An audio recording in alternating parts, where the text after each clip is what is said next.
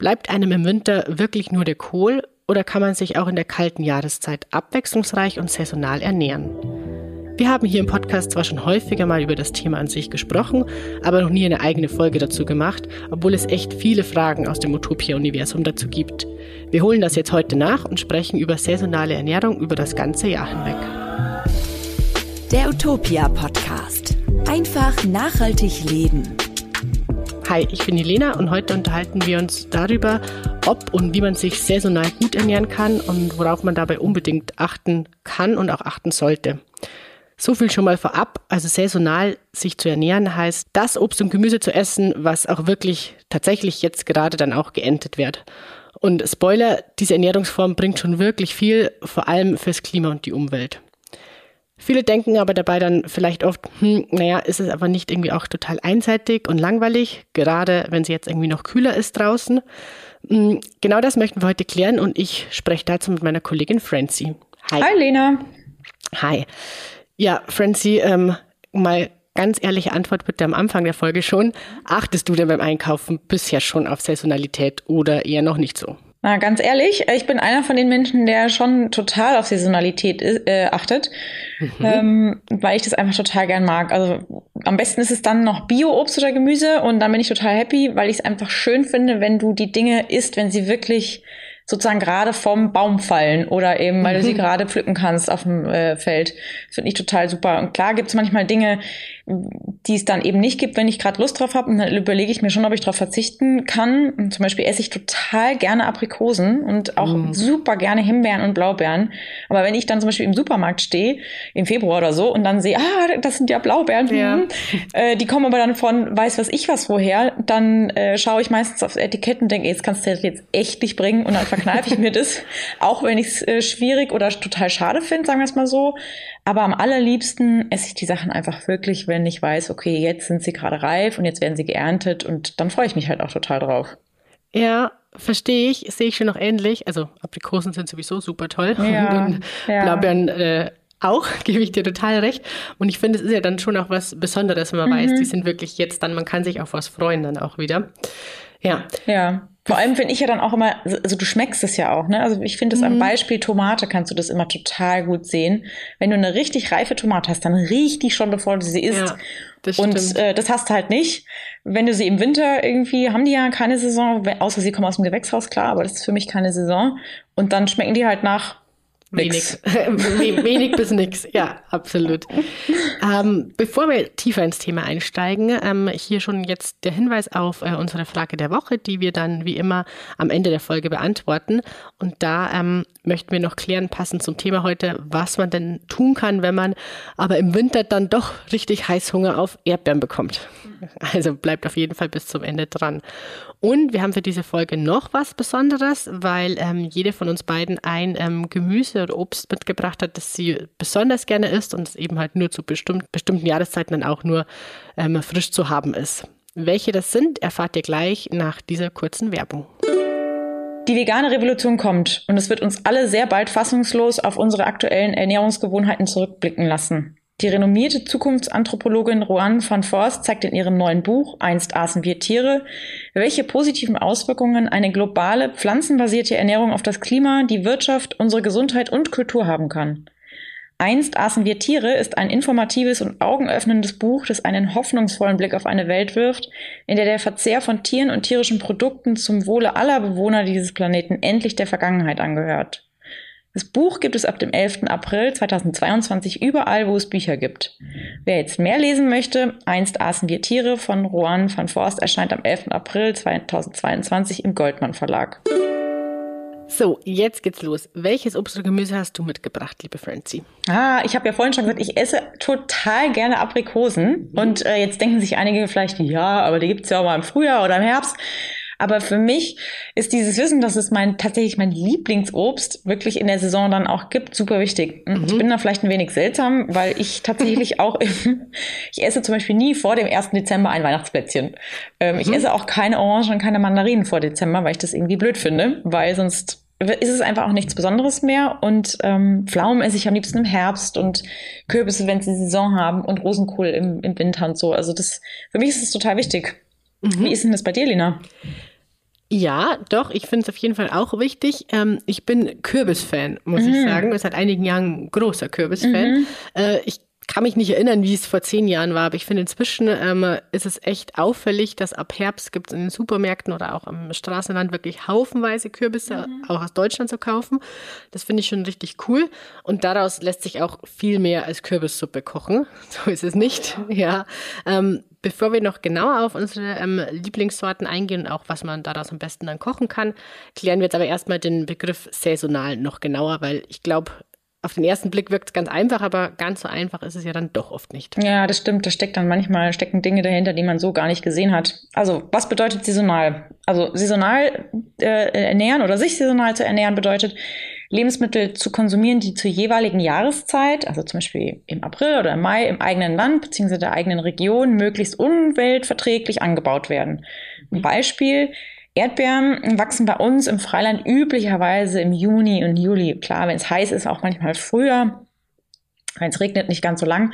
Und zwar, aber ist es dann trotzdem so, dass man in vielen Geschäften auch im Dezember regionale Erdbeeren kaufen äh, kann. Die reifen im Winter natürlich nicht auf natürliche Weise und werden stattdessen in riesigen Gewächshäusern produziert und gezüchtet, die natürlich einen krassen Stromverbrauch haben. Ja, absolut. Man kann jetzt natürlich so ein bisschen ketzerisch fragen, ja und, ähm, warum sollte ich mir denn darüber überhaupt Gedanken mhm. machen? Weil wenn es es schon zu kaufen gibt, dann ähm, kann ich es ja auch leicht mitnehmen. Ja, man sollte sich aber auf jeden Fall ähm, das hinterfragen, weil der Import von außersaisonalem Obst und Gemüse einfach problematisch ist. Ähm, was bei uns im Winter nicht wächst, kommt eben meist aus wirklich fernen Ländern zu uns.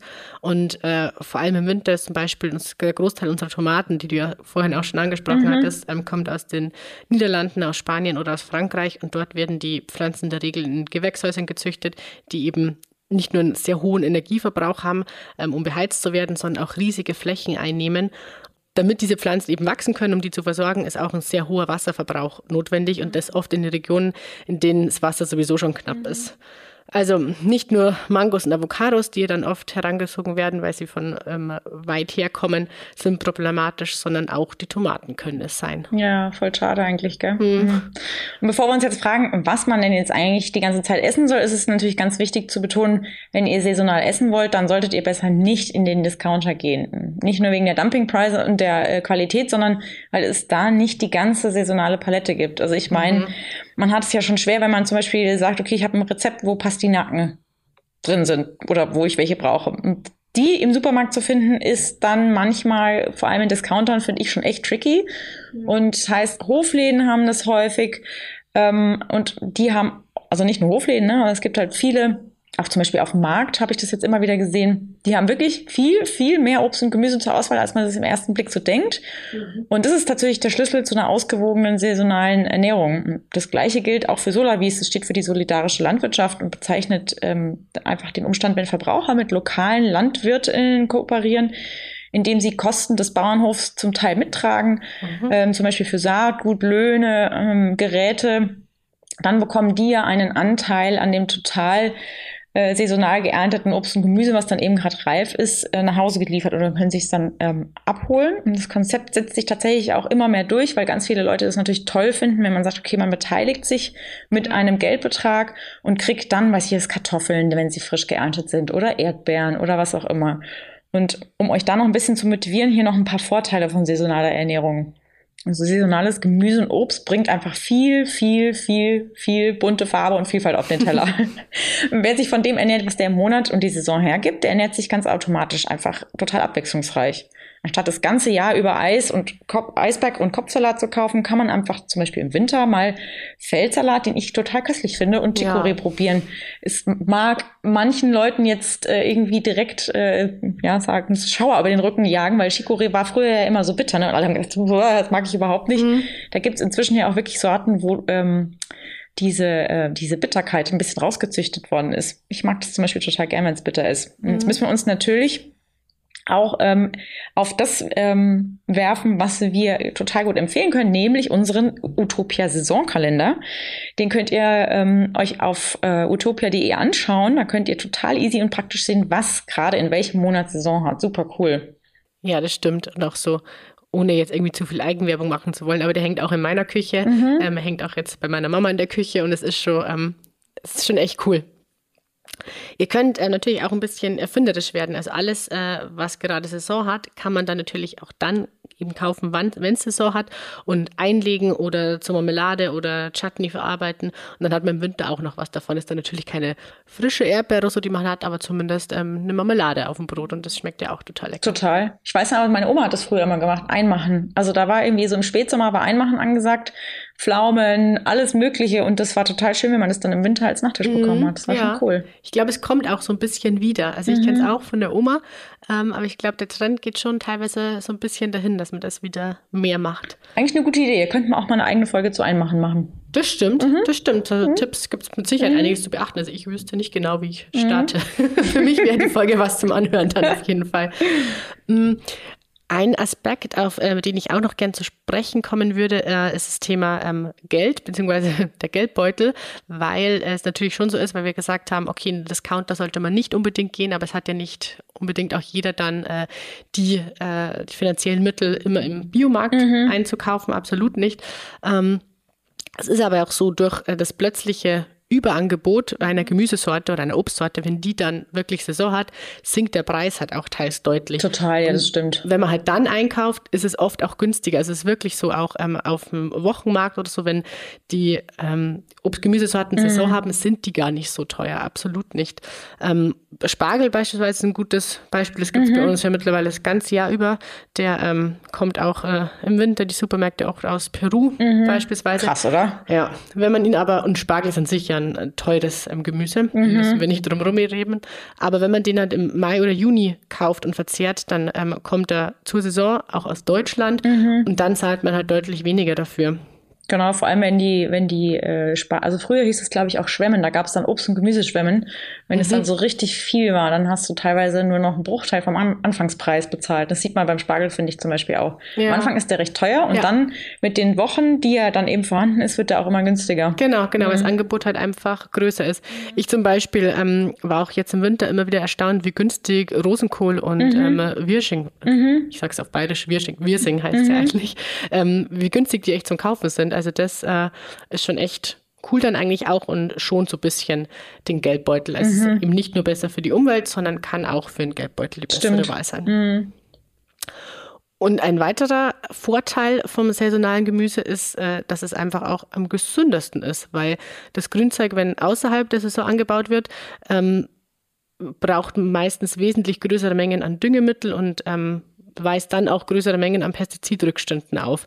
Und das ist halt einfach so, weil man im Treibhaus viel mehr düngen muss, weil die Pflanzen da aus Lichtmangel heraus ähm, von selbst nicht so gut wachsen würden.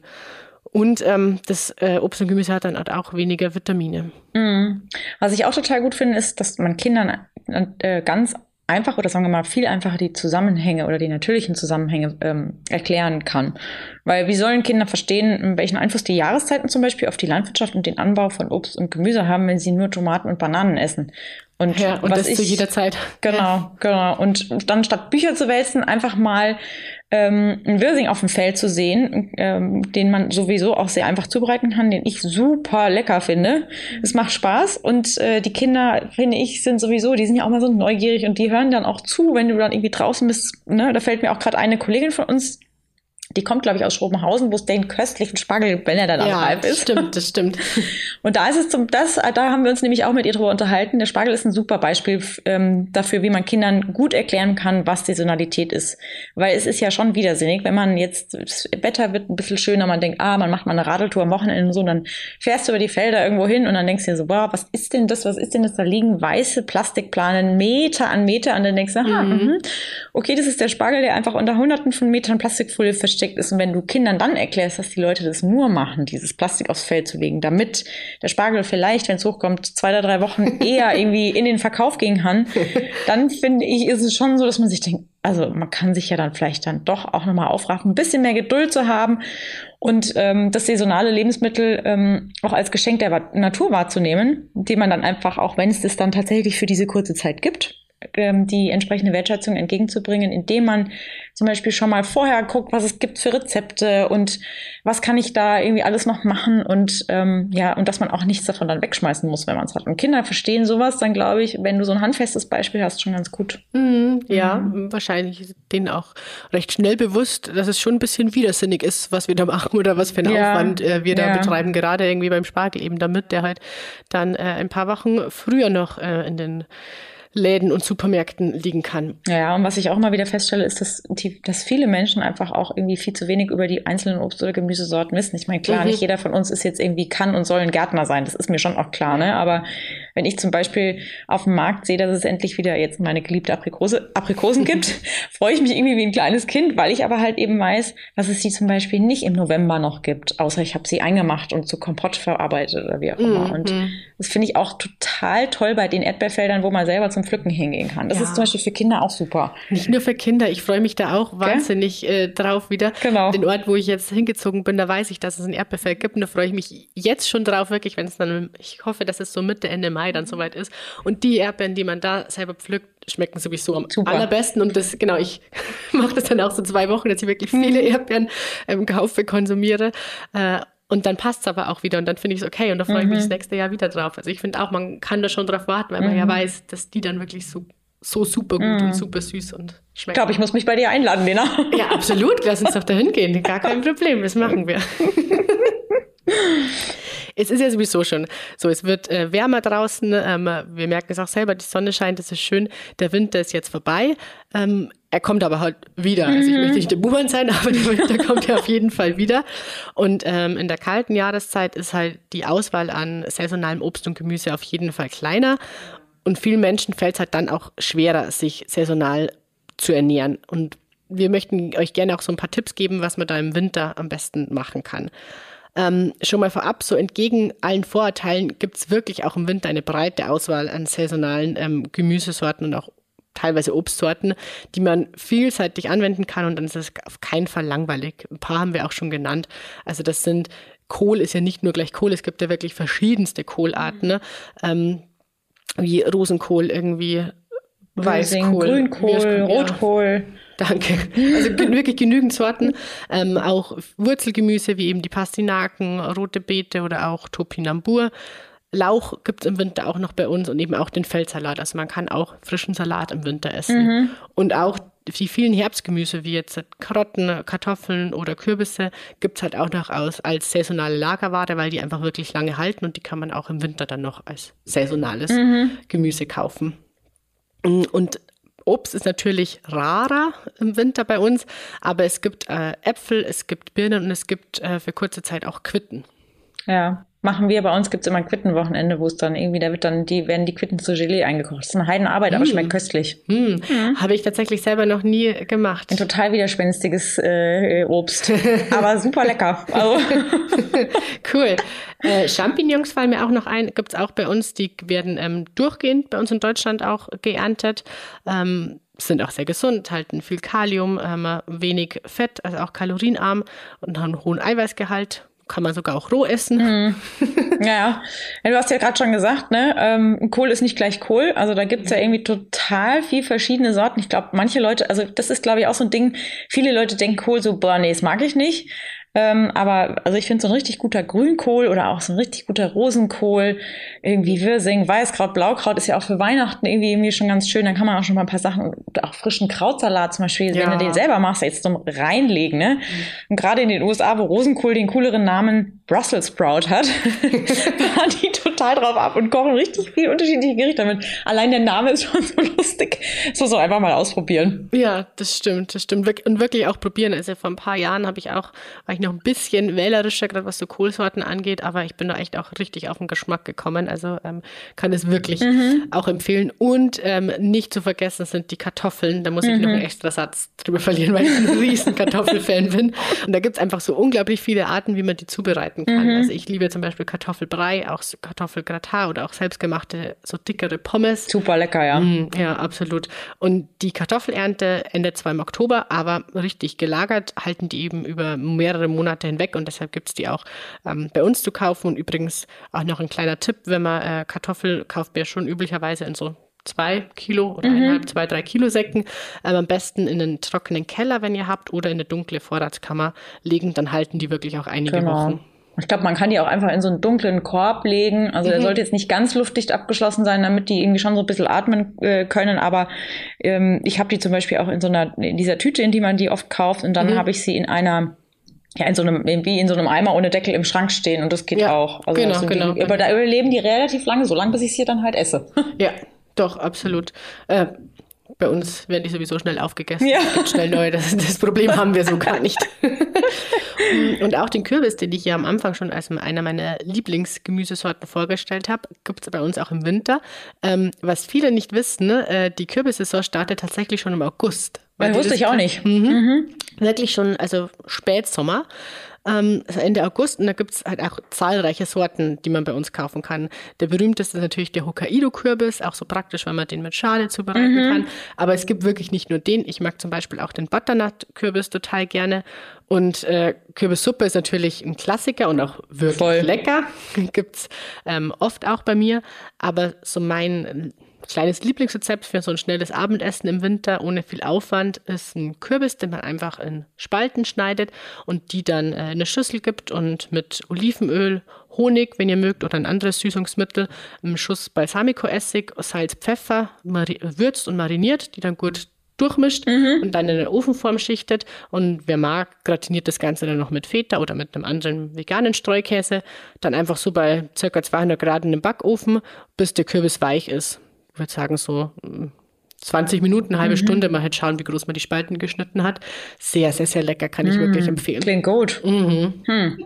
Genau, und dann gibt's äh, unsere Kollegin, ähm, hat uns auch von einem super Spargelrezept erzählt. Das werde ich auf jeden Fall auch in der Saison mal ausprobieren. Und zwar ist es Spargel-Erdbeersalat. Finde ich, klingt mega gut. Ich mhm. äh, kenne Spargel-Tomatensalat bisher. In kalt ist auch super mega gut.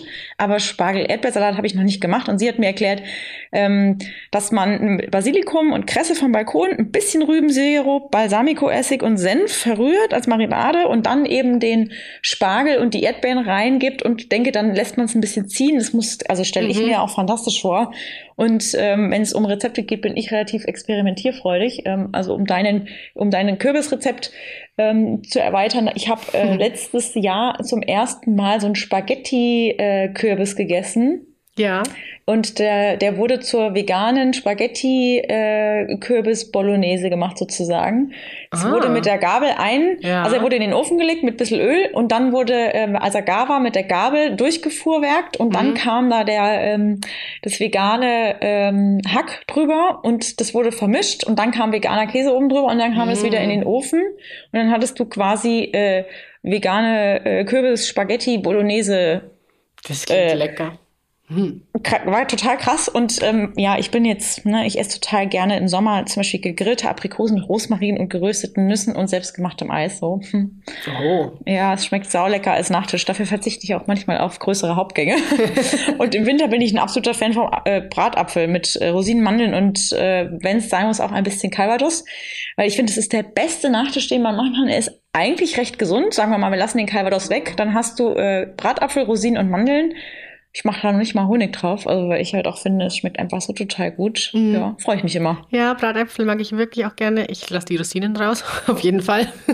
Und mache so ein bisschen Marzipan. Ah, du magst keine Rosinen? Nö. Ah, mm, okay, ich verstehe. Dann würde ich dir Amaretto empfehlen, den kann man auch drüber hauen. Ja, aber ich den, weiß ich gar nicht, wie ich den brauche. Also ich mache mm. die immer echt klassisch auch mal so mit Nussmischung, mhm. Marmelade mit rein. Was auch super ist, ist, wenn du Nuss- oder Mandelmus einen Löffel drauf machst dann. Ne? Mhm. Ne? Das ist auch sehr lecker, weil es so ein bisschen läuft. Mhm. Provokant, smart und unterhaltsam. In ihrem Buch Einst aßen wir Tiere zeigt die renommierte Zukunftsanthropologin Roanne van Forst auf, welche positiven Auswirkungen eine globale pflanzenbasierte Ernährung für das Klima, die Wirtschaft, unsere Gesundheit und Kultur haben kann. In der Tradition von Jonathan Safran Foer und Karen Duwe ist Einst aßen wir Tiere ein unverzichtbares, informatives und augenöffnendes Buch und ein hoffnungsvoller Blick auf eine Welt, in der der Verzehr von Tieren und tierischen Produkten zum Wohle aller Bewohner dieses Planeten endlich der Vergangenheit angehört. Wer mehr dazu lesen möchte, Einst aßen wir Tiere von Roane van Forst erscheint am 11. April 2022 im Goldmann Verlag.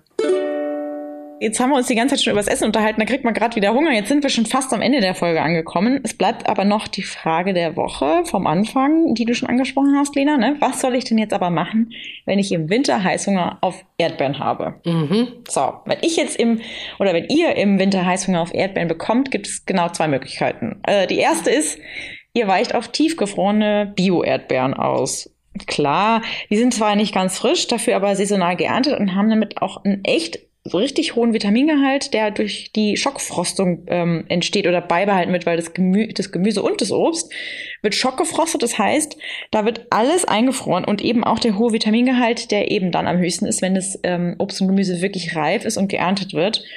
Mhm. Und ihr müsst es mal ausprobieren. Also ich, ähm, ich habe am Anfang war ich jetzt auch nicht so der Freund von von äh, tiefgefrorenen Obst- und Gemüsesorten, aber es ist wirklich so, wenn man die mal ein bisschen antauen lässt, man schmeckt richtig, wie süß die schmecken. Bei, äh, mit äh, Tiefkühlobst habe ich echt noch nicht so die Erfahrung, bis auf Himbeeren. Aber bei Gemüse tatsächlich weiche ich schon auch öfter darauf aus. Äh, und eben der Vitamingehalt ist nicht gering eigentlich.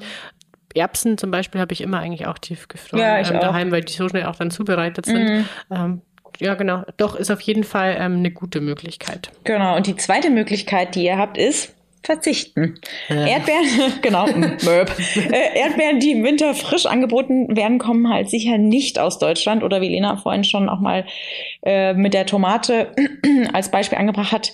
Die kommen dann, wenn halt aus dem Gewächshaus und ein Gewächshaus wird beheizt, es wird Wasser verbraucht, ähm, ist ne, Licht, Strom, was auch immer. Und ähm, die Erdbeeren kommen dann halt häufig aus Spanien, Italien, Marokko oder sogar Ägypten und werden da sicherlich unter nicht gerade besonders nachhaltigen Methoden angebaut. Ja, ja, ja es gibt sogar, äh, glaube ich, auch wirklich ähm, Bio-Erdbeeren auch im Winter, aber selbst da gilt das gleiche. Saison haben sie halt einfach nicht. Bio hin oder her. Also generell so wirklich bei empfindlichen Früchten gilt einfach, wir sehen es tatsächlich so ein bisschen als ökologischen Irrsinn, tituliere ich es mal. Äh, an, die wirklich dann auch äh, im Winter oder halt so völlig außerhalb der Saison zu kaufen. Ähm, in den Märkten wird allerdings auch mit der Herkunft vom Obst gerne so ein bisschen getrickst, mhm. ähm, weil den Verbrauchern dann für so angeblich deutsche Erdbeeren, die tatsächlich aber Importfrüchte sind, äh, einfach so ein bisschen mehr Geld aus der Kasche gezogen wird, weil die Menschen ja gerne die Erdbeeren aus Deutschland oder aus der Region eben kaufen. Der SWR hat äh, 2017 da ähm, einen Bericht drüber auch gebracht, über solche Fälle. Und ohne Labor kann man das einfach als äh, Kundin überhaupt gar nicht ähm, ja, null, du kannst also es nicht feststellen. Rausfinden. Nö, nee. absolut nicht, keine Chance. Aber natürlich kann man sich halt wundern oder so ein bisschen hm, kritisch hinterfragen, wenn einheimisches Obst plötzlich so völlig außerhalb der Saison mhm. zu haben ist. Das sollte man dann wahrscheinlich selber dann einfach so ein bisschen nachdenken und das hinterfragen, ob das gerade wirklich sein kann oder nicht. Kann das sein, dass es im November Erdbeeren aus Bayern gibt? Hm, eher ja, nicht. Ich, ich glaube eher nicht. Genau, und äh, falls sich irgendjemand wundert, äh, dass man hier ein Geklopfe hört, wir haben heute die Bauarbeiter im Haus, ja. die man immer wieder hört. Das begleitet uns schon seit ein paar Wochen und es wird uns auch noch ein paar Wochen ähm, begleiten. Dafür möchten wir uns, falls ihr euch davor dadurch gestört fühlt, äh, entschuldigen. Aber äh, die Hauptsache, es geht um äh, ökologisch und äh, saisonales äh, Obst und Gemüse und da darf äh, das Geklopfe nicht stören. Aber lasst, ne, lasst euch nicht abhalten. Zurück zur Erdbeere. Wir empfehlen deshalb die äh, ökologisch unbedenklichsten Erdbeeren, ähm, die halt entweder im eigenen Garten wachsen oder, wie Lena vorhin schon gesagt hat, halt auch in deinem nahen Umkreis. Also zum Beispiel kauft die Erdbeeren vom Feld des Biolandwirt oder der Landwirtin in der Nachbarschaft oder geh zum Beispiel selber aufs Feld und pflück. Also ich muss sagen, das macht einen Heidenspaß, weil wenn du da mit zwei Kolben voller Erdbeeren nach Hause gehst, bist mhm. du irgendwie stolz wie Oscar, machst deine ja. eigene Marmelade draus, ist irgendwie was anderes, als wenn man es nur kauft, finde ich. Klar, mhm. wenn du mhm. keine Zeit hast oder du hast halt kein Feld in der Nähe, dann tut's auch die Erdbeere vom Wochenmarkt oder, ne? Aber es ist halt was Schönes und mit Kindern kann man das auch ganz toll machen. Und wenn du Erdbeeren im Bioladen oder Supermarkt kaufst, achte unbedingt darauf, dass sie aus deutschem Anbau stammen und am besten noch aus der Region und am allerbesten noch aus biologischem Freilandanbau. Und Achtung, die Saison von Freiland-Erdbeeren beginnt in Deutschland je nach Witterung erst in den ersten Maiwochen und endet spätestens in der zweiten Augusthälfte. Also man kann sich dann tatsächlich aber auch mal bei den Leuten auf dem Wochenmarkt erkundigen, weil die eigentlich immer ganz gut ähm, ja, sagen können, ab wann es ungefähr losgeht, weil die natürlich auch mit den äh, Lieferanten von Erdbeeren im Kontakt sind. Ja, genau, absolut. Ähm, was mir auch auffällt noch, aber das ist nichts, was ich aus der Stadt kenne, sondern so aus dem Umkreis. Diese Erdbeeren, die ähm, am Straßenrand auch stehen, mhm. die so frisch die stimmt. Erdbeeren auch verkaufen, die sind ja auch direkt vom Feld, nur die sind halt dann schon morgens oder was gepflückt worden mhm. und die kann man auch echt frisch kaufen. Das ist auch richtig gut. Auch gut. Stimmt, wenn man, ich glaube, wenn man rausfährt zum Spazierengehen, hat man die häufiger, so ganz kleine Standeln mit irgendwie. Genau, das sind ähm, Erdbeeren wirklich oft. Mhm. Also, das sind die, eine große Ach, Erdbeere. Du meinst, und da ist ah, ja, stimmt. Ja, stimmt. Ich kenne sogar du? jemanden, der sagt immer, ich arbeite wieder in der Erdbeere. Ja. Und am Anfang dachte ich so, wie meint sie das denn jetzt? Ja, ja. Tatsächlich steht sie in einer Erdbeere, in einem genau. Erdbeerhaus. Das ist der, mhm. Stimmt. Ja. Marketingwirksam auf jeden Fall. Die kannst du nicht übersehen. Stimmt. Genau, also ähm, nochmal irgendwie zusammengefasst. Erdbeeren am besten aus regionalem, kontrolliert biologischem Freilandanbau kaufen oder halt dann irgendwie einfach auch darauf verzichten oder eben nicht kaufen, wenn sie keine Saison haben. Damit tut man halt nicht nur der Umwelt was Gutes, sondern auch sich selbst, weil die süßen Früchte zur Saison, wir hatten es ja schon erklärt, einfach unglaublich viel besser schmecken, als wenn sie keine Saison haben. Ähm, so als Trost, ähm, so als kleiner Trost ähm, auf utopia.de haben wir auch für den Herbst und Winter einige leckere Rezeptideen und Vorschläge für euch, ähm, wenn ihr tatsächlich dann Heißhunger auf Obst habt. Ähm, denn auch mit eingemachten Obst oder ähm, eben Tiefkühlobst äh, lassen sich wirklich köstliche Sachen zubereiten. Und ich weise hier auch nochmal auf unseren Saisonkalender hin. Wir haben jetzt auch so einen großen Saisonkalender als Wandkalender zum mhm. Aufhängen. Das sind auch immer noch Rezepte drin, was man mit dem jeweiligen Obst und Gemüse der Saison dann echt auch frisch Stimmt. kochen kann. Ja, Zwetschgen Crumble habe ich ausprobiert letzten mhm. Herbst. Auch für äh, Kochanfänger, mhm. würde ich behaupten, ist da doch einiges dabei. Ja, ja. So, ich glaube, wir können, Francie und ich könnten noch ewig quatschen über Obst Stimmt. und Gemüse, was wir daraus kochen und was wir am liebsten haben und was nicht. Aber das war es jetzt wirklich mit der heutigen Folge zu saisonaler Ernährung.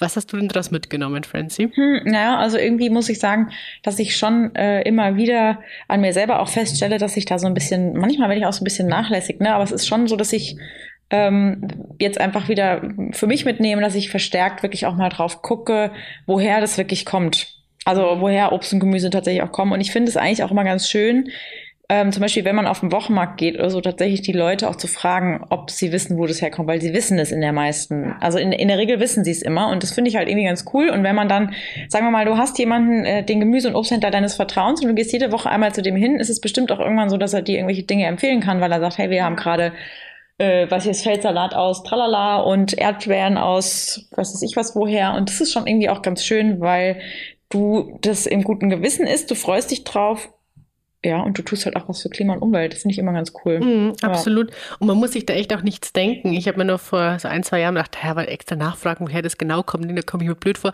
Aber das ist null eigentlich. Also ich hätte es noch nie erlebt, dass die dann blöd reagieren mm. auf dem mhm. Wochenmarkt gar nicht, sondern die freuen sich ja eher, genau. ähm, dass man da Interesse zeigt und so genau. und ähm, geben da wirklich auch äh, genau. gerne Auskunft darüber.